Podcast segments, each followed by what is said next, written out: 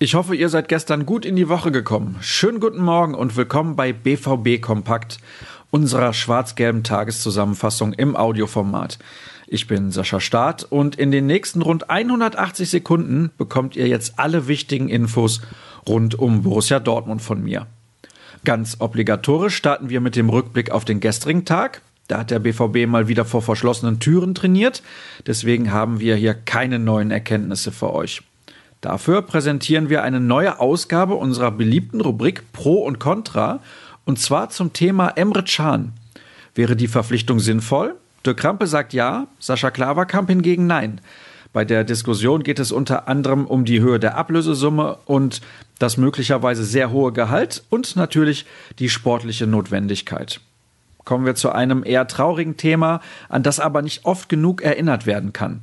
Anlässlich der 75-jährigen Befreiung von Auschwitz haben wir ein Interview mit Daniel Lörcher geführt.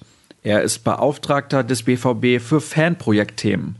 Jürgen Kors hat Lörchers Antworten zu Papier gebracht. Im Interview geht es unter anderem darum, dass die Borussia als einzig eingeladener Sportverein beim World Holocaust Forum in Israel präsent war, warum sich der BVB so stark und nachhaltig gegen Antisemitismus und andere Formen von Diskriminierung positioniert.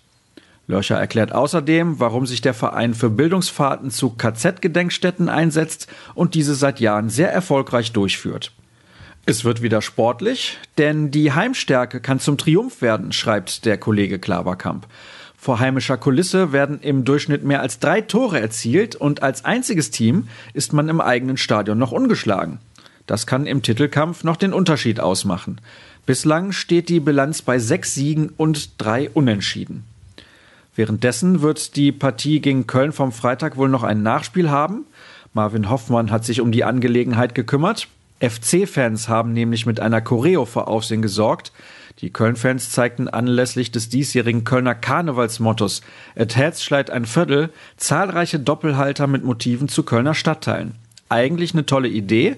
Für den Stadtteil Höhenberg, die Heimat von Viktoria Köln, präsentierte man allerdings das Konterfei von Franz Josef Werzne, dem Sponsor des Drittligisten, auf dem ein Fadenkreuz prangerte.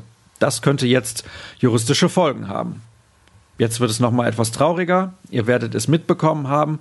Die Basketballlegende Kobe Bryant ist zusammen mit acht weiteren Personen, unter anderem seiner Tochter Gigi, am Sonntag bei einem Helikopterabsturz ums Leben gekommen.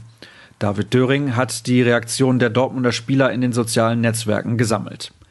Was passiert heute? Auch dieses Mal trainiert die Mannschaft nicht öffentlich.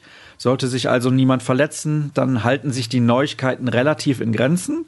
Redaktionell geht es unter anderem um die Verlierer der Hinrunde. Für Sascha Klaverkamp sind das Mario Götze, Nico Schulz und Paco Alcázar.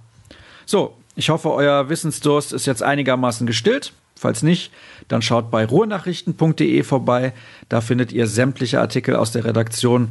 Und ganz besonders schnell geht es bei Twitter unter dem Handle rnbvb. Mein Handle ist auch leicht zu merken, Start. Damit war's das. Habt noch einen guten Tag.